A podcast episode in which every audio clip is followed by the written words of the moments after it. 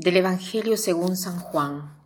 En aquel tiempo, estando Jesús a la mesa con sus discípulos, se turbó en su espíritu y dio testimonio diciendo, En verdad, en verdad os digo, uno de vosotros me va a entregar.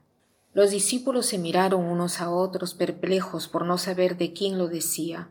Uno de ellos, el que Jesús amaba, estaba reclinado a la mesa en el seno de Jesús Simón Pedro le hizo señas para que averiguase por quién lo decía.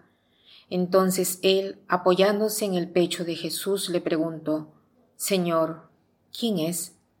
Le contestó Jesús, aquel a quien yo le dé este trozo de pan untado. Y untando el pan se lo dio a Judas, hijo de Simón Iscariote. Detrás del pan entró en él Satanás. Entonces Jesús le dijo, lo que vas a hacer, hazlo pronto. Ninguno de los comensales entendió a qué se refería. Como Judas guardaba la bolsa, algunos suponían que Jesús le encargaba comprar lo necesario para la fiesta o dar algo a los pobres. Judas, después de tomar el pan, salió inmediatamente. Era de noche. Cuando salió, dijo Jesús, Ahora es glorificado el Hijo del hombre y Dios es glorificado en él. Si Dios es glorificado en él, también Dios lo glorificará en sí mismo. Pronto lo glorificará. Hijitos, me queda poco de estar con vosotros. Me buscaréis, pero lo que dije a los judíos os lo digo ahora a vosotros. Donde yo voy, vosotros no podéis ir.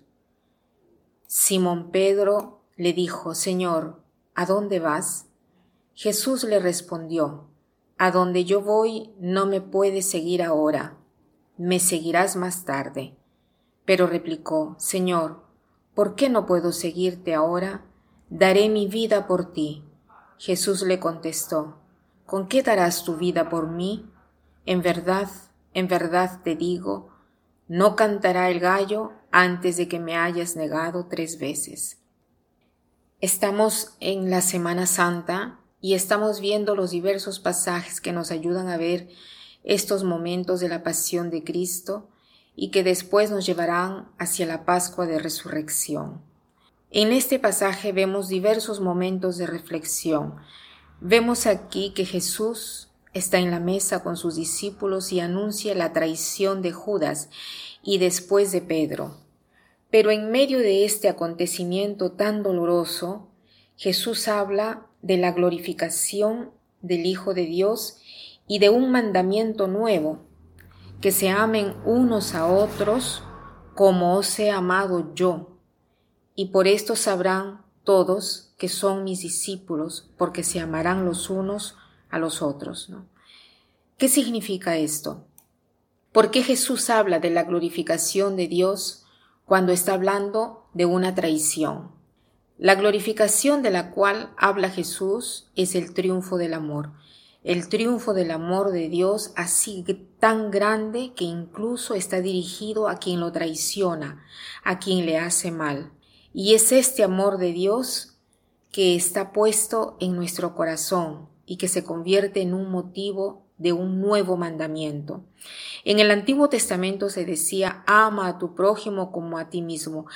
Aquí Jesús nos pide de amarnos los unos a los otros como Él nos ha amado. Entonces hay una cosa más grande todavía. Esta es la novedad del cristianismo, amar incluso al enemigo y Jesús da la vida por ellos. Si Jesús llama a todos amigos, incluido a Judas que lo besa y él se deja besar por Judas, también nosotros tenemos este privilegio de llamar a todos amigos. Y quisiera terminar esta reflexión tomando una parte de una prédica de Primo Masolare, muy interesante, que dice así. Pobre Judas, pobre hermano nuestro, el más grande de los pecados no es el de vender a Cristo, es el de desesperarse. Oraré por él incluso esta noche, porque yo no juzgo, yo no condeno. Me debería juzgar a mí mismo, me debería condenar a mí mismo, Yo no puedo pensar que también para Judas la misericordia de Dios, este abrazo de caridad, esta palabra amigo que le ha dicho el Señor mientras él lo abraza para traicionarlo, no, puede, no puedo pensar que esta palabra no haya dejado un signo en su pobre corazón. Y de repente, al último momento, recordando las palabras y la aceptación del beso, también Judas habrá sentido que el Señor lo quería y lo recibía entre los suyos. Jesús nos acepta como somos. Dejen que yo le pregunte, como gracia pascual, de llamarme amigo. La Pascua, en esta palabra así dicha, tiene un Judas, como yo.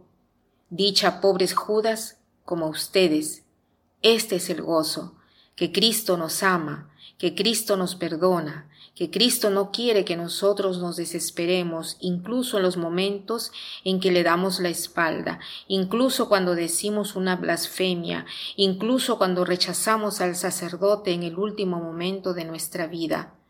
Recordemos que para Él nosotros seremos siempre sus amigos. Es muy hermoso este pasaje porque mm, da verdaderamente tanta esperanza y este es mi deseo pascual, que jamás en nuestra vida lleguemos a la desesperación, ni siquiera cuando hayamos conocido a alguien en nuestra vida que se hubiera desesperado como Judas. Ahí hay esperanza. Me acuerdo de un episodio que se narra en la vida del cura de Ars. Una mujer que había perdido el hijo porque se había suicidado y esta mujer estaba desesperada por el hijo, por la salvación de este hijo. Y el cura de Ars le dice a la mujer, entre el puente y el agua donde se ha tirado tu hijo, está la misericordia de Dios. Esta misericordia la queremos cantar en nuestra vida, en la vida de todos los que nosotros encontramos y pedirle al Señor de ver a todas las personas con las cuales estamos en contacto, con una mirada, con su mirada misericordiosa.